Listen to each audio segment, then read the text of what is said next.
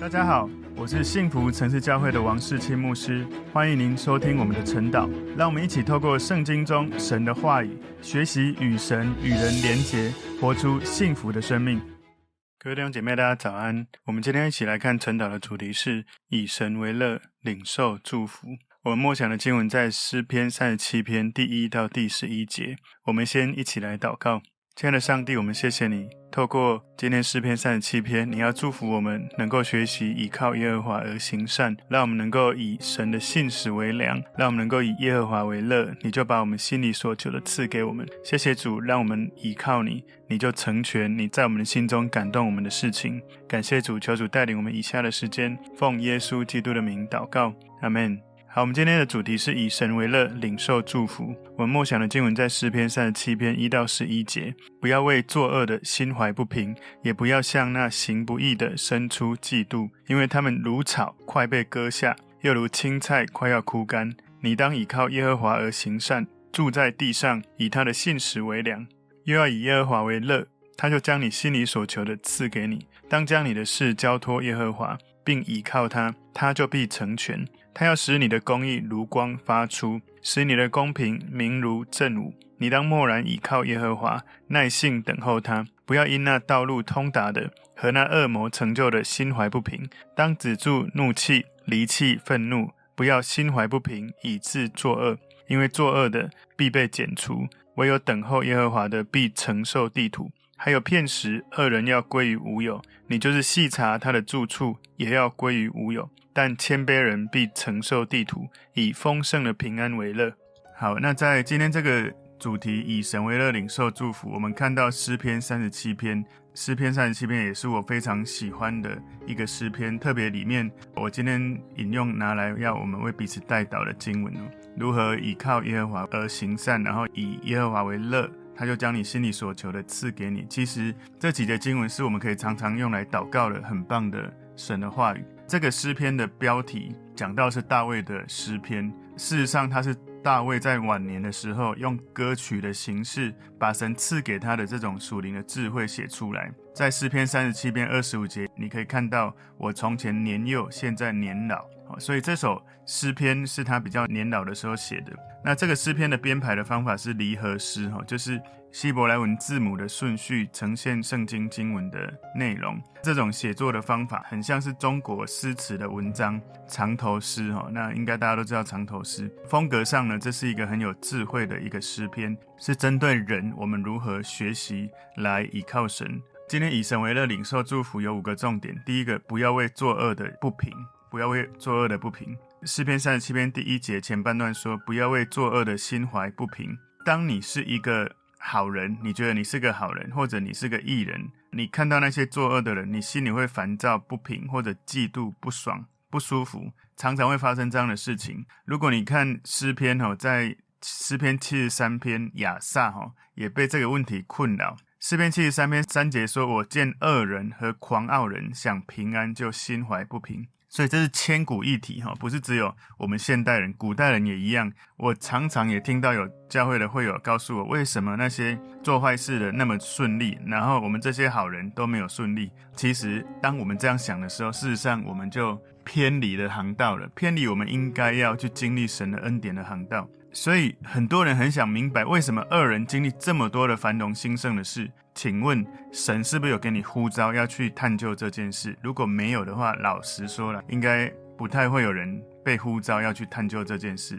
他说：“不要心怀不平。”这个字它的字面意思就是不要烦恼，不要被激怒。有时候你会听到有一些人表达类似“不要烦恼，不要激怒”，他们的说法会说：“你不要太激动，或者你冷静一点。”所以。好像大卫在提醒我们，当我们看到那些坏人顺利的时候，冷静一点。那种心怀不平，它的英文哈是一种烦恼，是一种忧虑，好像你心里在燃烧，点了火，以至于你情绪非常的困扰。我举个例子来说，如果你看到有一些坏人，他们在骑马跑得很快，而你这个好人却走在泥巴里面寸步难行。如果你是一个走路的人，你每走一步就越来越生气。事实上，如果你心里在想什么，你就得到你所想的。你一直想着那个坏人让你不舒服，你就越想越不舒服。所以大卫说：“不要为作恶的心怀不平。”如果大卫要这样子想，哈，那种烦恼、嫉妒、不爽。如果这样的话，他早就忧郁到没办法正常的成为一个一国之君来治理国家。你知道大卫一生几乎都在面对战争，可是他总是能够转念面对神。所以，如果假设我们真的是那个走在泥巴上面的那一个人，到底我们要一直想着那个坏人，还是我们每走一步就数算神的恩典一次，每走一步就感谢神一次？你走完那个旅程，可能哇，你感恩的事情，你跟神之间的交流，你知道你花时间在那边痛苦，跟花时间在感谢神一样，是花时间花心力，可是完全不一样的生命的氛围。你心里想要什么？你如果想要神的恩典，你就不断的感谢神，而不是不断的对那些做坏事的人不爽。诗篇三十七篇第一节后半段说：“也不要向那行不义的生出嫉妒。”所以抱怨或者嫉妒其他人的成功，其实是不聪明的，也是神不喜悦的。无论你看到那一些看起来表面很昌盛的人，或许是不管是敬钱或不敬钱哦，如果神允许他现在所经历这一切，那是神在这个时间线上面所允许的。神有。绝对的权柄做允许某些事，他要让它发生。请记得，神的时间线是永恒，我们的时间线顶多八十到一百年。而我们在这有限的时间，我们想要去忧虑或嫉妒，好像我们在质疑神的允许，神的心意是有问题的。我们最近也社区有在选举哈，选这些委员。然后我昨天遇到一个社区的人，然后就跟他在对话，他就说啊，你怎么都没有出声音什么的？其实。我觉得有时候这种事情，你知道神给你的感动或负担是什么，你就去做啊。如果没有，你不需要用那一些负面的话在公开的群组在那边负面的对话。那所以我们要去思考，我们看到有一些事情，我们到底是不是依靠神，还是依靠我们自己觉得怎么样是最好的？诗篇三十七篇第二节前半段说，因为他们如草快被割下，大卫给出了。与亚萨在诗篇三十七篇里面这样一样的答案，大卫他明白这些做坏事的人所经历任何的繁荣昌盛都是暂时的，那些青草青菜很快就会枯干枯萎。诗篇三十七篇二节后半段说，又如青菜快要枯干。你想象一下哈，一个恶人他在吃一顿丰盛的晚餐，然后你是一位你觉得你自己是很敬虔的人，然后你在旁边饿肚子，然后你把那个好像。导演哈，把镜头拉更远，你看到原来这一个坏人，这个恶人，其实他是准备被执行死刑前最后的一餐，他吃完就要面临死亡的审判。那你再把镜头拉更远一点，你看到这个敬虔的人，他不再为这个恶人心烦或嫉妒了，反而是怜悯他，因为他吃完饭，生命就即将要失去了。所以我们的人生是很长的一段时间，可是对神来说，就是那一小点。试炼总是在时间不断的往前走，你才会看到结果。有时候你看到恶人外在的昌盛，其实都是短暂的，这些都会过去，都会消失。好像恶人在作恶的结果上面，神也会让这一些丰功伟绩都是会消失在历史中。今天以神为乐，领受祝福。第二个重点是信靠神，以神为乐。诗篇三十七篇第三节前半段说：“你当倚靠耶和华而行善。”大卫他没有忧虑，没有嫉妒，而是劝告属神的百姓要信靠神，为神的荣耀去做神要你做的事。我们常常会因为不断盯着这些坏人外在的昌盛，以至于我们分心。我们分心不再仰望神的美好、神的荣耀，我们忘了我们被神呼召要做的事，反而投入大量的时间想要平反、想要攻击、想要重伤那些坏人。那有可能你就投入了神没有让你投入的战场。大卫他要打仗前，常常会问神要不要打，神不要他打，他就不打；神要他去打，他就打。所以有可能你一直在盯着恶人的时候，你的视焦失去神给你的意象，失去神给你的愿景。不只是在大卫这样子说，其实在新约里面，当耶稣跟彼得说“你牧养我的羊”讲了三次之后，彼得听完耶稣所说的最后的叮咛，下一句话就是：“那将来那个人会如何？”他竟然。没有把焦点放在耶稣刚刚告诉他要做的事，而是把焦点放在旁边那一个，应该是约翰哦。有一点在比较，到底他的呼召会是什么？好像你根本没有记得神要你做什么。所以我们要常常要记住一件事：神常常允许在我们的环境中发生一些事情，神要我们不断的定在耶稣、定在神的身上，以至于我们知道神在做什么，神在我们的身上做什么，神给我们的恩赐或呼召是什么。所以当你真的明白神要你做什么，你根本没有时间。在那边对做坏事的人不爽哈，因为你光是要做神要你做的事情，你时间就做不完。所以往往那一些不断在那边很不舒服要去平反的人，常常是因为没有认真的去思想他如何执行神给他的护照，或者他早就已经偏了他的方向，没有再看到神给他的方向，而投入了一个神没有要他进去的战场。所以诗篇三十七篇第三节后半段说：“住在地上，以他的信实为粮。”所以如果你对神有信心，以神的信心、以神的信实为你灵魂体的粮食，你对神的信心可以疗愈你内心对恶人、坏人的一种内心的烦躁。我们的视野是有限制的，常常只看见事情的表面。如果我们没有花时间来到神的面前，来用信心对准神，你反而是花时间在对恶人感到一种忧虑或者一种嫉妒。你不花时间在神的身上，你看到的视野真的太小。可是你花时间在对神的信心，神很奇妙，会让你在灵里面看到一个更清晰的视野，来看到事物的真实的面貌。所以你内心会得到完全的平静安稳，知道神掌权。所以往往我们要去处理一个眼前的议题，我们常常就看到议题就跳进议题，而不是跳出议题来让神。用他的眼光帮助你看见这个议题背后的议题，或者更核心的议题在哪里，人的需要是什么。所以大卫提醒、劝告人，只要专注享受神在你生命当中他要带领的目标，带领你的祝福，你可以放下忧虑跟嫉妒。如果我们常常也可以这样子的话，我们会发现，其实许多的议题并不是很严重。是你从神的眼光看见的时候，你就知道找到那个核心的关键，其实事情就很好解决。所以神为以色列人提供一个可以享受的土地，住在地上，他的信实像玛纳一样，每天供应他们。所以神的信实每一天不断的让以色列人四十年在旷野没有饿肚子，每天都有食物吃。我们能不能以神为乐，以神的信实为粮？诗篇三十七篇第四节前半段说，又要以耶和华为乐。大卫提醒建议神的百姓，要刻意有意识的以耶和华为乐，来代替内心的忧虑跟嫉妒。所以这代表我们要透过默想对神的信心，来领受神从天上多重的祝福，要临到你的生命，鼓舞你的内心。所以以神为乐，这也是我今天请大家来思考，我们在生活中可以做什么来以神为乐。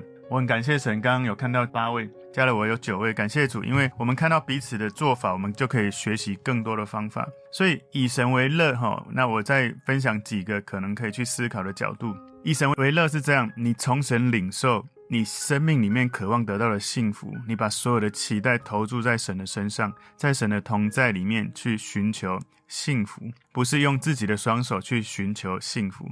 所以以神为乐是这样，就是我刚提的第一个建议，就是我想要找到幸福。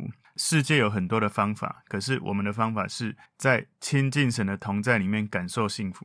第二个以神为乐是怎么样做？就是无论在任何的情境里面，刻意操练，让自己的想法或者是声音转向神，来让自己的情绪得到转换。举例来说，保罗跟西拉他们在监狱里面半夜哦。半夜，你想象他们两只手、两只脚被铐住，他们就用那些手镣、脚镣当乐器，开始唱歌、敬拜、赞美神。而那个时候，当他们这样做的时候，地大震动，神的神迹发生，所有的这些监门全开。而就在那一刻，所有的狱卒吓坏了。保罗就在那个时候带领许多的狱卒信主，甚至带领他们的家人信主。这是第二个，那第三个，第三个我们要记住一件事：快乐不会自动发生，我们需要把内心最深切的渴望，从这个世界的追求抽离出来，把内心最深切的渴望定睛在神的身上。所以我们要在神的同在里面感受幸福，我们要刻意的操练转向神，我们要把我们的渴望定睛在神的身上。有很多。他信主很久，但只是活在表面信主的基督徒，他们没办法以神为乐，原因是因为他不认识神。所以第四个以神为乐的方法，就是透过神的话语，透过敬拜神，透过祷告神来认识神。你要认识神，才有办法以神为乐。很多基督徒他们不太能够认识神，不太了解神，关键因素就是没有花时间来跟神在一起。你跟一个人一年才讲一次话。当他电话打来，你当然听不出来这是谁的声音。你每天跟他讲电话，当他一喂，你就知道他是谁。所以我们要记得，不要只是让天然的感受、让天然的渴望一直往前走，而是常常想着神，如果我要以你为乐，我要做什么？想想着，如果你做了什么，你会一种感觉，你心里觉得说，哇，有神的这种追求是何等喜乐的事情。那如果你真的承认接受神是你的主，让他掌权，神是你个人的救主，你跟他在一起自然会有喜乐，他会让你的心里感受到调教你的心，调频跟他一致。然后呢，你的心跟他的心一致的时候，你所想要的，他就会成就，就会满足。所以你看到这里哈，他说又要以耶和华为乐，他不只是以耶和华为乐，他说又要这个词提醒我们哦，我们要以神为乐，是在我们的灵性的生活里面得到快乐，而且他说。又要意思是什么？就是在日常生活也要，然后在精神生活、灵性的生活也要。也就是说，一个真正信靠神的信徒，他能够在神的同在里面找到灵里面的快乐跟满足，也能够在日常生活中感到真正的快乐、喜悦、满足。诗篇三十七篇四节后半段说：“他就将你心里所求的赐给你。”所以这是一个很奇妙、很棒的一个应许。真正以神为乐的人，他会发现他的心跟渴望。有产生一个变化，因为他在追求神的过程，他内心的渴望被神转化，跟神的渴望成为一样的目标，所以我们就看到以神为乐是生命幸福满足生活一种重要的关键。所以我们就看到，当你信靠神，你被神救赎之后，你的心会不断在追求他、追求神的过程，你的心会对齐神的心，然后神会满足你的心愿。所以我常常跟弟兄姐妹在祷告的操练说，如果你的心跟神一致，你祷告什么都成就。我有很深的这样的体验跟经历，但是无可厚非哈，难免哈，有可能人有时候他的内心的渴望会被罪恶或者自私来蒙蔽，那种蒙蔽好像乌云密布盖住了。但是记住，如果你内心总是还有一个敬虔爱神的根源，我们身为神的百姓，要在那种感觉好像有点远离神的时候，赶快回到神的面前，在神面前找到安息，才能够放下许多的忧虑，许多的嫉妒。诗篇三十七篇四节，有时候会被人家称说是一个基督教享乐主义的一种基础哦，好像以神为乐，他就把你心里所求的事给你，甚至有人会说啊，不要太成功神学。事实上，很多人认为享乐主义其实他把快乐当神，但是基督教我们不是把快乐当作神，基督教的喜乐哈，以神为乐。他把你心里所求的赐给你。基督教的这种追求快乐，应该更贴切的描述是，基督徒他内心深处感受到满足跟快乐。这种追求根植于我们喜乐的泉源来自神，我们专注在追求神，以至于从神得到快乐。所以，我们追求的是神，不是追求快乐。而且，这也提醒我们，我们在祷告的时候追求的是神，不是祷告实现。我们常常把顺序颠倒了。我们常常在追求。实现这件事，我就相信神，而不是我追求神，我要经历你，而你如何让我经历，有没有实现，是你可以做的选择。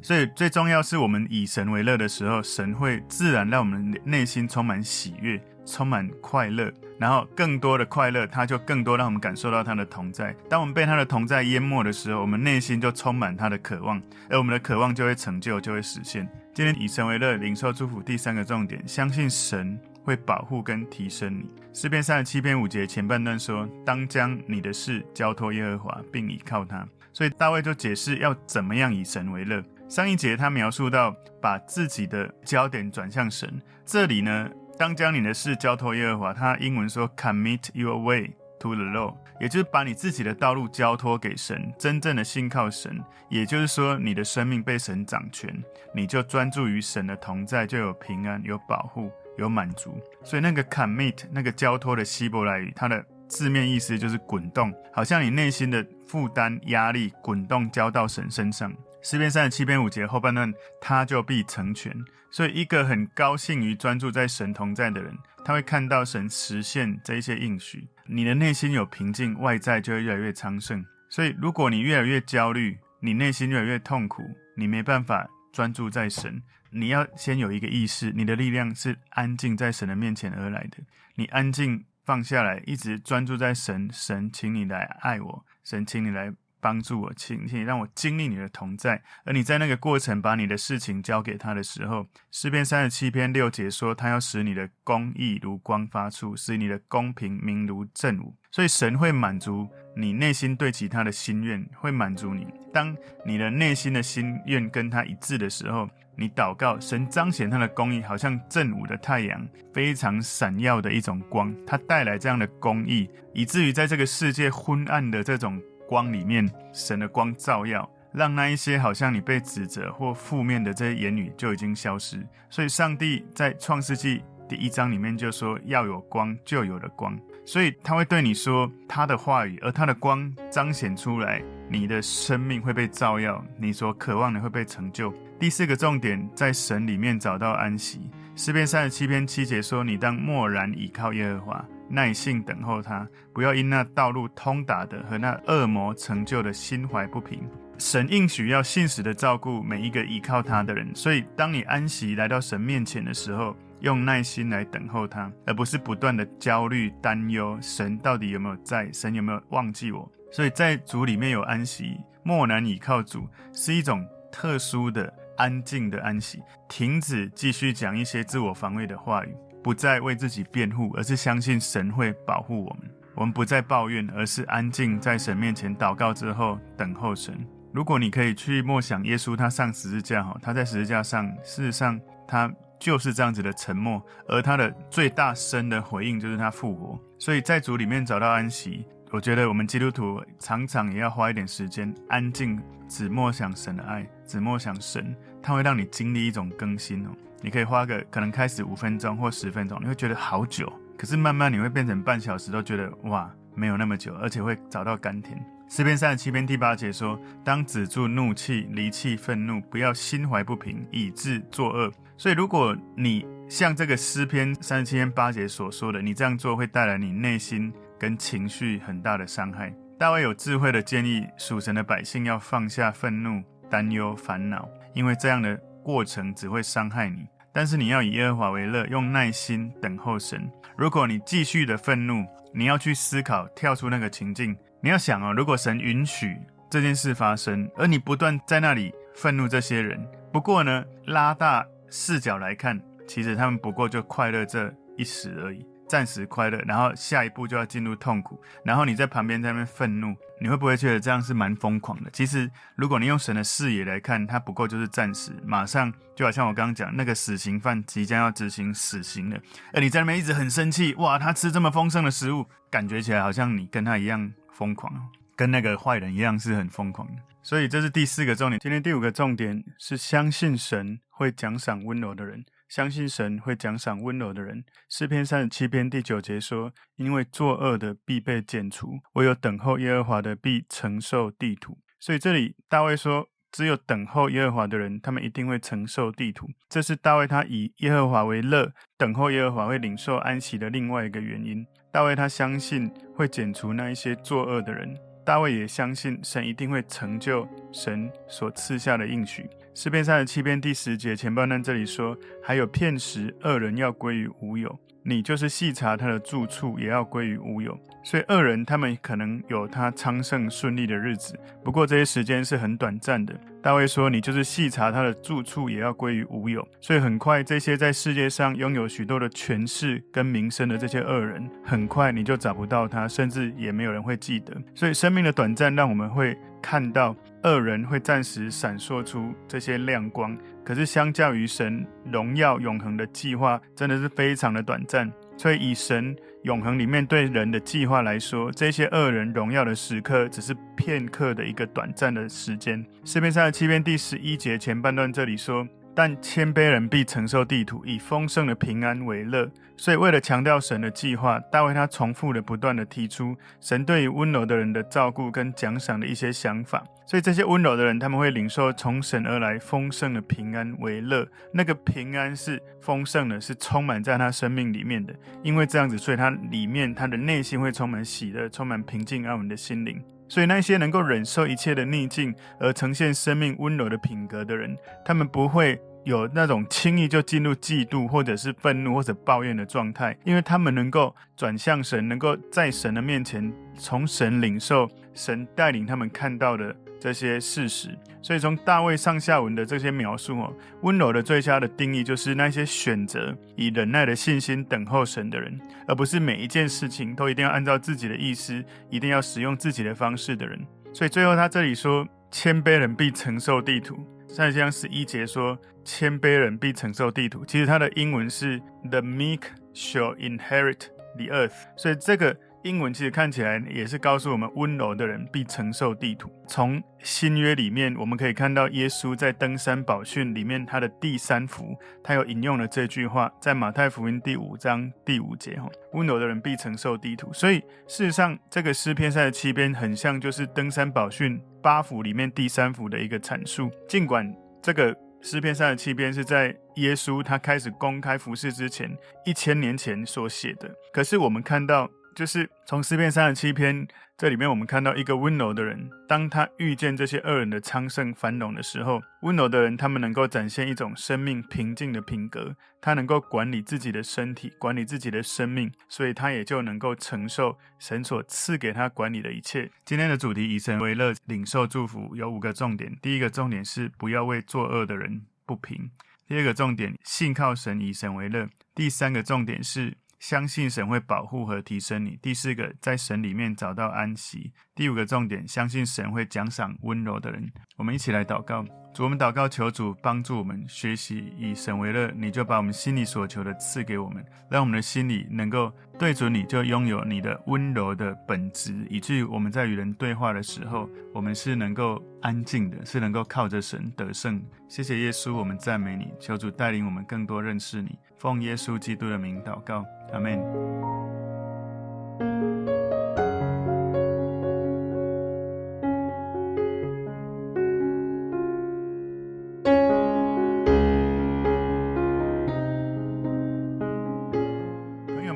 这个信息对您有帮助，请您在影片下方按赞、留言，并分享给您的朋友，分享在您的 IG、Facebook、Line 或者其他的社群媒体上面。来祝福您的朋友，当然也别忘了订阅我们的频道和开启小铃铛，这样您就可以收到我们最新的影片通知哦。